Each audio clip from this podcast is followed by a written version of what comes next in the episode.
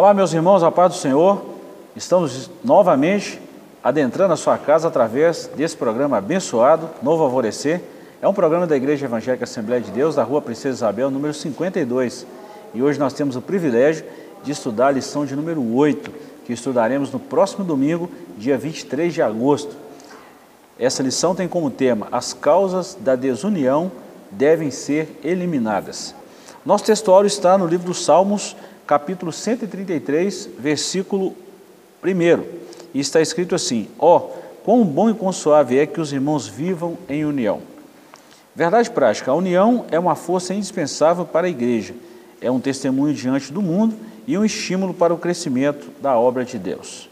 A leitura bíblica em classe está no livro de Neemias, capítulo 5, versículos 1 e depois do versículo 6 a 12. Graças a Deus, professor Joás está aqui comigo mais uma vez. Amém. E nós vamos estudar uma lição, por que não falar uma das mais importantes desse trimestre? Sim. Lição fantástica, né? Sim, muito bacana, né? Vai falar da, da diferença de, de classes sociais aí, de como Neemias, como líder, lidou com isso, né? E de como o povo lidou, lidou com isso, né? Naquela, naquela, naquele regresso, né? Naquele retorno para Israel. Verdade. Parece que a lição é muito atual, né? E de fato é porque é a palavra de Deus, né? Já falamos isso aqui inúmeras é. vezes nesse trimestre. Sim, muito atual. É, essas essas é, causas de desunião, né, de divisão, essas coisas ainda existem hoje no nosso meio, né? Verdade. É, então as recomendações e o método que Neemias usou é, cabe hoje, com certeza, sem dúvida alguma, né? Professor, vamos lá então. Introdução. Veremos nessa lição um conflito que surgiu entre diferentes classes sociais e como o problema foi solucionado. Você já deu uma pincelada do que seria a nossa lição e nós estudamos assim, começamos a entrar nesse assunto lá na lição de número 5, se não me falha a memória, quando o autor sugeriu que estudaríamos na lição é. de número 8 esse, esse assunto. É um assunto preocupante também nos dias atuais, principalmente essa semana que nós temos visto e ouvido aí notícias terríveis com relação a, a demandas de diversas classes sociais. É um momento muito oportuno para a gente estudar essa lição, né? Sim, com certeza. É, dificuldades, é, como naquela época, hoje também tem, temos muitas né, dificuldades é, nesse tempo que a gente tem vivido aí, nessa dificuldade aí com essa pandemia, né, e as dificuldades que geram é, a partir dela. Né, e além dessas dificuldades todas, né, surge é, entre os próprios hebreus, né, além das dificuldades que uhum. eles tinham, né, inimigos das terras vizinhas e tantas outras, né, eles ainda é, criaram entre si dificuldades né, de relacionamento entre eles mesmos. Verdade. Verdade. É, e nós também fazemos isso, né? Verdade. É impressionante, né?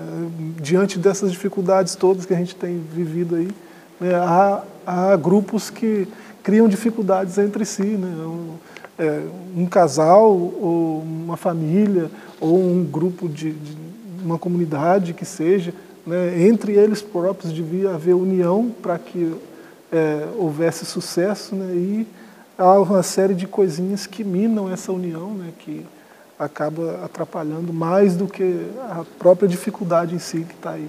O Salmo 133 é bem claro nisso aí, né? Foi a, nossa, a leitura do nosso texto. É. Ao quão bom e quão suave é que os irmãos vivam em união.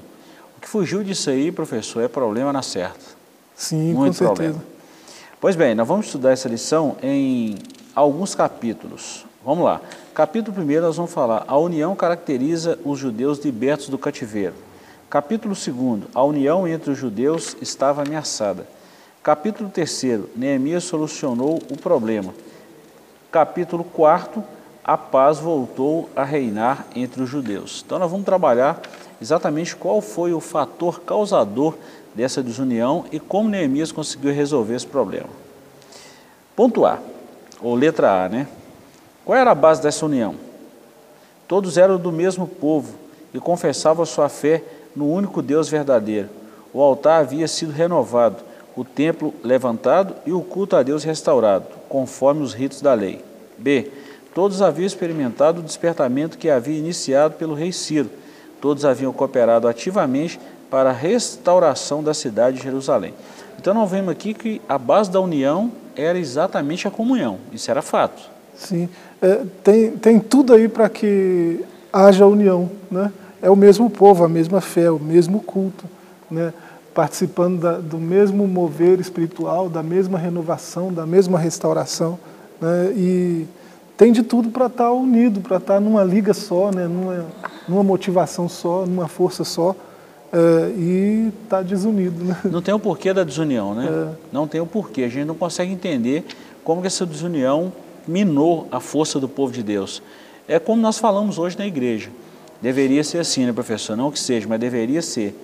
O mesmo povo, servindo o mesmo Deus, caminhando para o mesmo céu, tendo a mesma diretriz que a palavra de Deus, deveria ser assim. É. E a gente vê que em alguns momentos há essas discrepâncias no meio do povo de Deus que acaba minando a força e dando brecha para o inimigo. Sim, infelizmente, né? É, tem de tudo para que a união é, seja forte, né? Tudo contribui para a união, né? não o contrário. Né? Então era para era para haver essa união, né? Que, que, garante o sucesso é essa união. Né? Então... É o que nós vamos falar agora no ponto 2, tá? Essa união entre os judeus simboliza a união que deve haver na igreja de Deus eu não vou ler o texto que é muito extenso, mas eu vou citar alguns pontos aqui. Por exemplo, nós dividimos aqui em quatro pontos. Letra A: os crentes sentem apoio espiritual para a sua vida. Muitos crentes vivem cercados de pessoas que são contrárias à sua fé.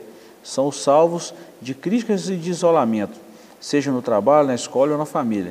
Que riqueza então é chegar à igreja e encontrar um ambiente fraternal e a união que predomina entre os irmãos. Então, esse é o primeiro ponto. Da mesma forma que o povo de Israel gozava desse privilégio, a igreja também precisa gozar dele. Letra B. Na igreja levamos a cargas uns dos outros. Existem cargas que cada um tem de levar sozinho, e a gente sabe disso, né? Mas existem também cargas em que podemos ajudar uns aos outros. Que benção na hora de aperto, saber que a igreja pode ajudar em oração. Não somente em oração, né? A gente ajuda em oração, com as contribuições, com o ombro amigo e por aí vai. C. A união nos faz fortes. Uma ovelha sozinha é facilmente arrebatada, mas quando está com rebanho é protegida. Uma pedra sozinha pode ser levantada ou jogada, porém, quando estiver edificada dentro do muro, é mais difícil tirá-la. Olha que coisa, a união. E por último, a igreja que vive em união tem um testemunho maravilhoso. Então, professor, nós vemos aqui quatro pontos maravilhosos: que a igreja também precisa ter essa união, que nós devemos levar as cargas um dos outros, que isso ajuda muito, que a união nos deixa mais forte, né? O homem não foi feito para viver sozinho e que a igreja que vive em união dá um testemunho desse Deus maravilhoso às pessoas que estão em volta. Olha que privilégio esse capítulo aqui que Sim. nós estudamos. É, você pensar que, que Deus pode ser conhecido através da união né, do seu povo, né? olha que testemunho forte. Né? É, e no ponto A aí, quando fala do ambiente fraternal, né? é, é citado de novo o Salmo 133, né? é, quão bom e, e, suave que os irmãos vivam em união. Né? É, eu gosto da, da, King James atualizada, né? esse bom aí vai estar feliz, né? É, esse suave vai estar agradável, né? E união vai estar vivam fraternalmente. Olha que benção. Né? É, é, muito bacana. E eu, eu sou curioso de, de da exegese, né, da raiz das palavras. Isso é bom. É, essas três palavras têm uma, um, um, uma gama de significado tão forte no original. Um né? peso, né? É, só esse bom aí, para mim, já é esse bom aí que é Tov, né, no, no original. Aparece 271 vezes no, no Antigo Testamento. É, a mesma palavra ela tem uma gama de significados muito rico: bom, melhor, belo, agradável, né? É, bem, prosperidade, riqueza, bondade, beleza. Né? Então é uma palavrinha toda? Né? três letrinhas. Né? É, e é interessante que ela, ela tem o significado de bom, né? no sentido de ser algo agradável, né? É, e tem o significado de bem, né? algo que eu possuo, né? bem material mesmo ou espiritual. Né? Então é bom, mas também é bem. Né? Uma palavrinha só significa isso tudo. Então esse bom é, da união dos crentes, né, da união fraternal, é, ela tem esse, esse bom tem esse significado todo também. Uhum. Né? É, nós estarmos juntos aqui é uma riqueza, é bem, né? E é bom, né? É, é, é faz bem para a minha saúde, faz bem para a sua saúde, essa união que a gente tem aqui. Né? Então, é, Olha que significado forte, né? Um, é uma riqueza. É né? um texto que a gente fala assim, né? A gente repete de cor, uma criança de seis anos repete de cor, né? E às vezes a gente não, não se toca do, da grandeza do significado dessas coisas, né? Então a união ela tem esse, esse essa força, né? Ela ela alivia as cargas, né? Ela torna as coisas mais agradáveis, né? É, ela serve de testemunho para os de fora de quem Deus é. Né? Então a união é um negócio Fantástico, poderoso. Né? Né? O salmista não estava errado quando ele falou, é. né? Alegrei-me quando me disseram, vamos à casa do Senhor. É. Ele sabe hum. que ali prevaleceu a união e as bênçãos do Senhor. E a unidade provoca isso, professor, a gente sabe disso muito bem. Essa união é a verdadeira força, nós já falamos sobre isso aqui, é o nosso ponto 3. Foi por causa da união que os judeus, numericamente inferiores aos seus inimigos, conseguiram construir o templo e também os muros da cidade. Essa união também é o segredo da vitória da igreja. O santo óleo desce sobre a cabeça do sumo sacerdote, Jesus Cristo, e os crentes vivem em união, ou seja, os crentes usufruem dessa união quando entendem o princípio da unidade. E a Sim. gente vê Paulo falando muito isso aos Efésios, né? A unidade da fé. Sim. É, nós estudamos no trimestre passado, né, falamos bastante dessa unidade aí. Não é? Né? É, aqui, claro, Eurico Bergsten né, tem uma gama de textos citados aí de referência muito. bíblica, né, duas é, bastante interessantes, né? Uma ele cita aqui, que é João 13, 35, uhum. né? É, o Senhor vai dizer que através desse testemunho todos reconhecerão que são meus discípulos. Através de qual testemunho? Né? que é, se tiverdes amor uns pelos outros, né?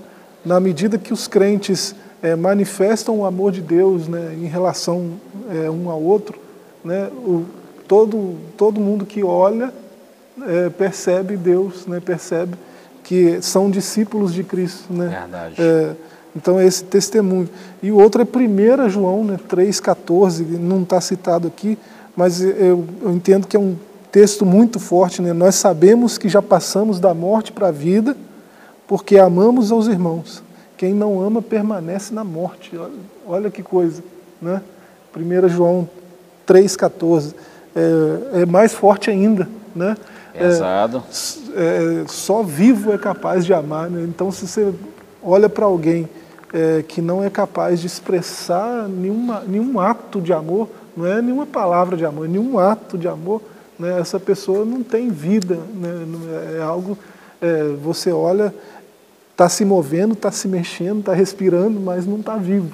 Né? É, é isso que está escrito lá em 1 João. Professor, então nós falamos aqui nesse primeiro capítulo que a união caracterizava os judeus libertos do cativeiro. Nós podemos falar que nós vivemos em união porque nós somos livres em Cristo Jesus.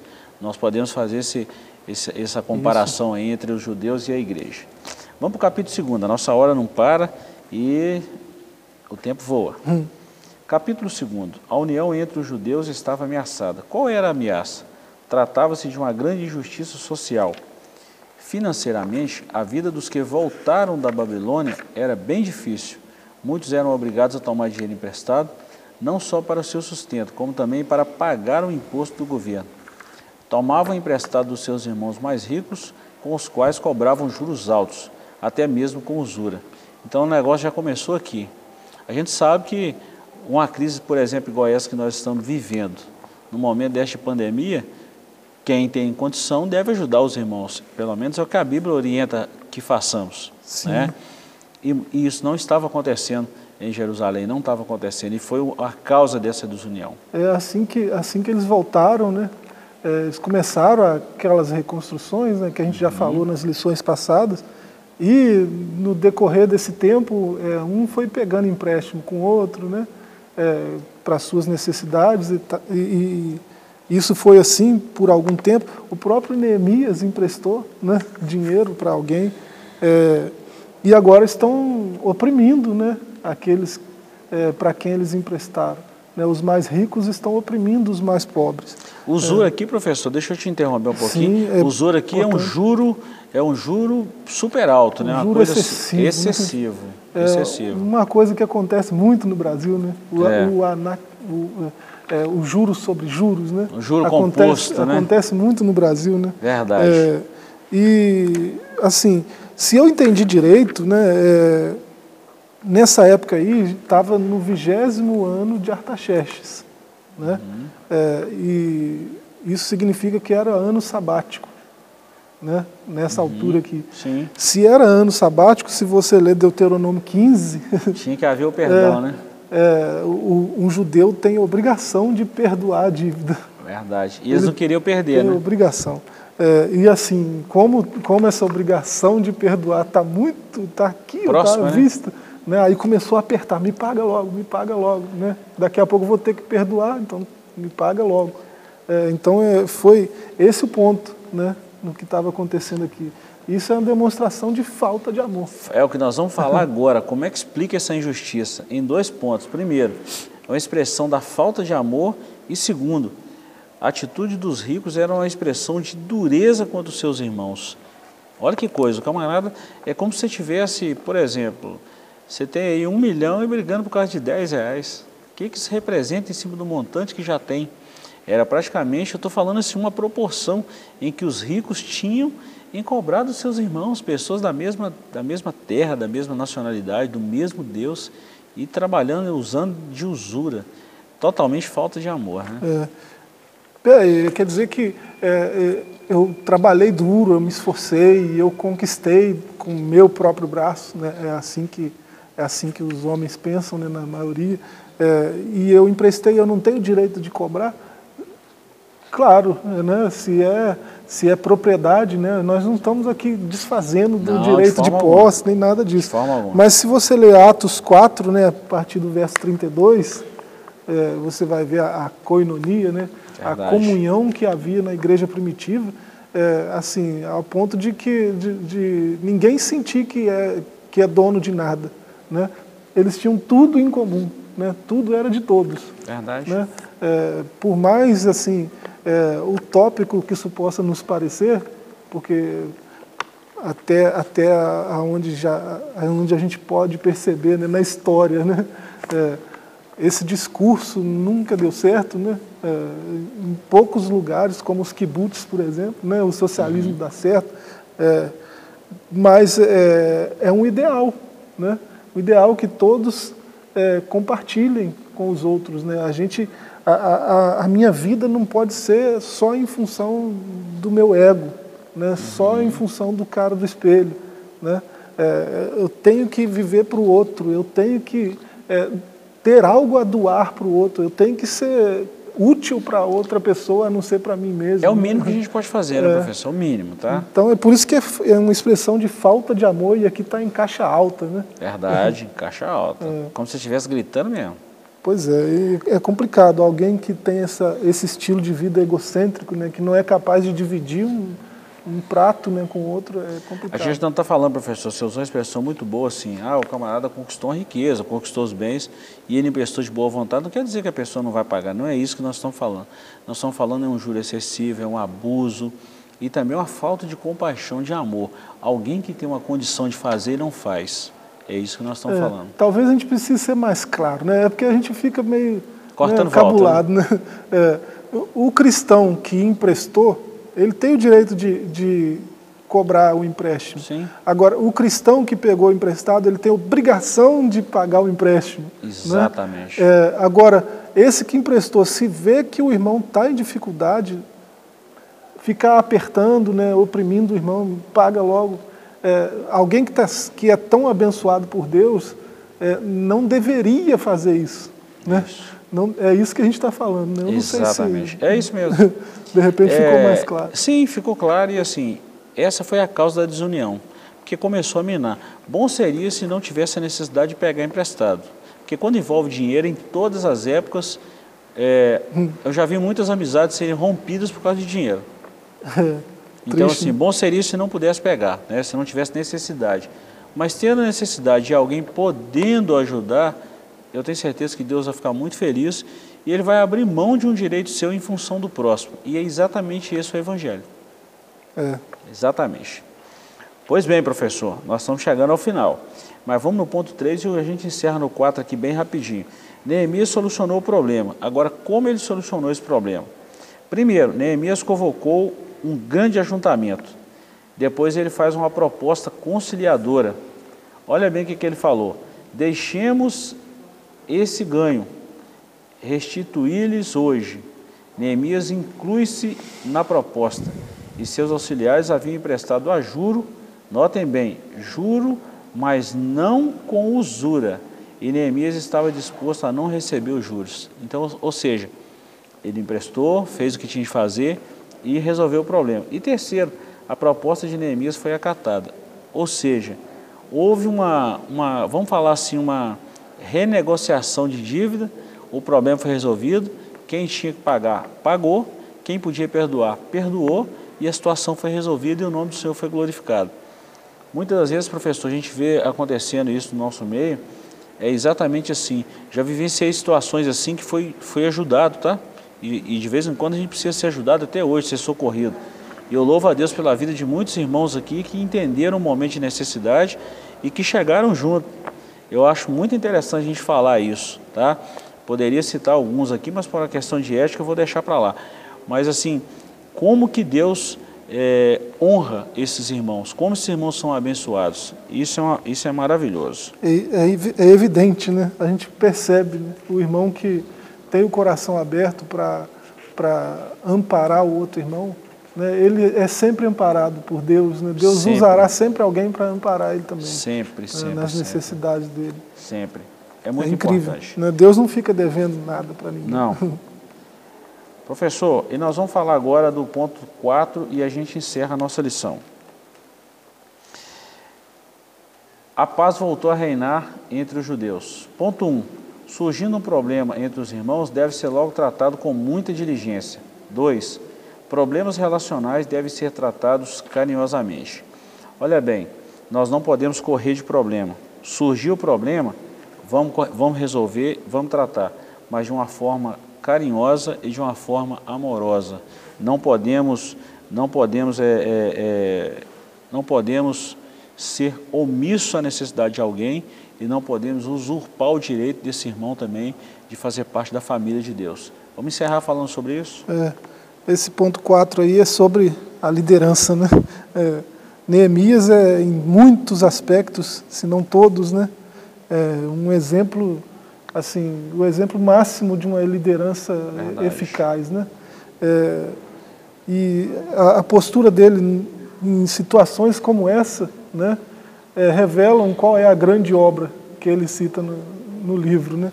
Uhum. É, porque a grande obra não é o muro. Descobertas recentes do muro de Neemias, né?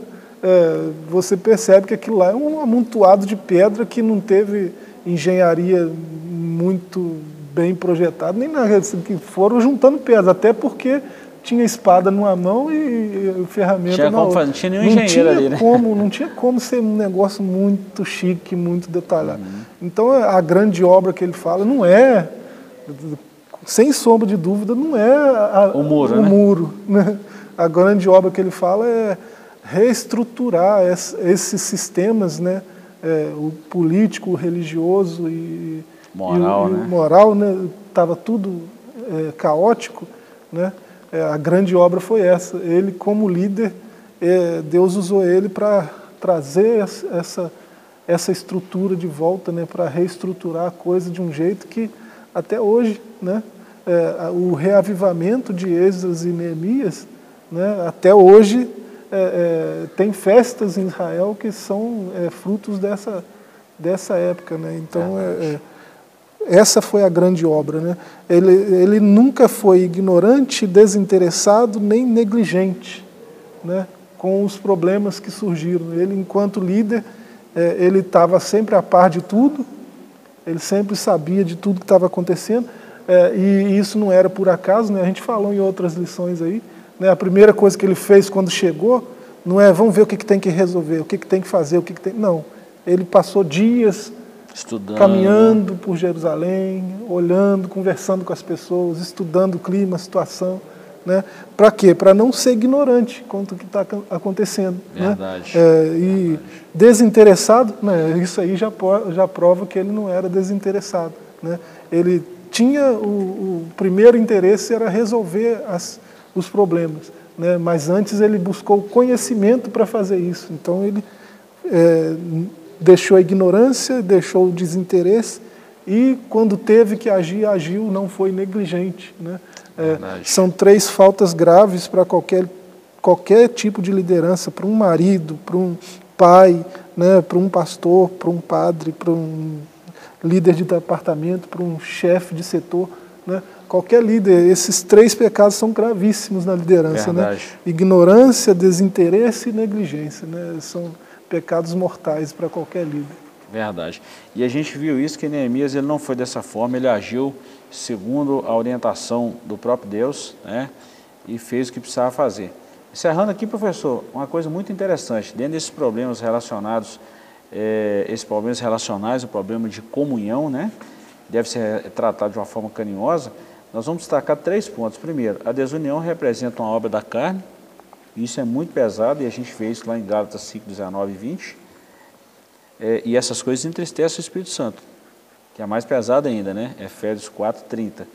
Eu, eu, eu, gostava muito dos escritos do pastor Ilco Bessi, ele era um biblicista uhum. de mão pesada, né? Não, não economizava nos versículos. A letra B, a desunião destrói a comunhão e o amor entre os irmãos, por isso que precisa ser tratado de uma forma carinhosa, né? E terceiro, finalmente devemos cultivar nosso testemunho diante do mundo. Espera aí, se eu falo que sou cristão, na hora que eu preciso de abrir mão de alguma coisa, eu vou, eu vou ser taxativo aquilo ali e não abro mão? Espera aí, que tipo de testemunho eu estou dando? Faz a gente pensar muita coisa, não faz? É, é ser cristão é muito mais do que o que as, é, essas pregações que nós temos ouvido hoje a respeito da graça barata. Né? Não é? é ser cristão é, é, agir como Cristo agia, né? fazer como Ele. Né? É, e isso implica né, amar o próximo, né, dar bom testemunho para os de fora. Né, e isso tem um custo né, é, e exige uma certa iniciativa da nossa parte. Né. A graça, professor, a graça é de graça, mas não foi de graça. É, não foi Custou barato, um preço não. muito alto do Senhor. Para é. nós ela é de graça, e é graça mesmo. Mas para Cristo ela custou o preço da vida. Para Jesus custou o preço da vida. E é bom a gente lembrar disso. E para fazer o que ele fez, né, entregar a vida, ele deixou a fortuna dele lá. Né? Não é? é a quenoses que a gente falou aí no, no trimestre passado. Verdade. Deixou tudo lá para fazer o que fez. Em né? função de nós, né? Em função de nós. Professor, pois bem, chegamos ao final da nossa lição. Queremos agradecer a você pelo carinho, pela companhia de sempre. Louvamos a Deus pela sua vida. Lembrando que nós estamos retomando as nossas atividades aos poucos, tá? Então fique atento aí nas nossas mídias sociais, o nosso canal no YouTube, o nosso Instagram, o nosso Facebook, e por lá você vai ter todas as notícias da nossa igreja. Deus te abençoe, um forte abraço e voltamos na próxima semana, se Deus nos permitir.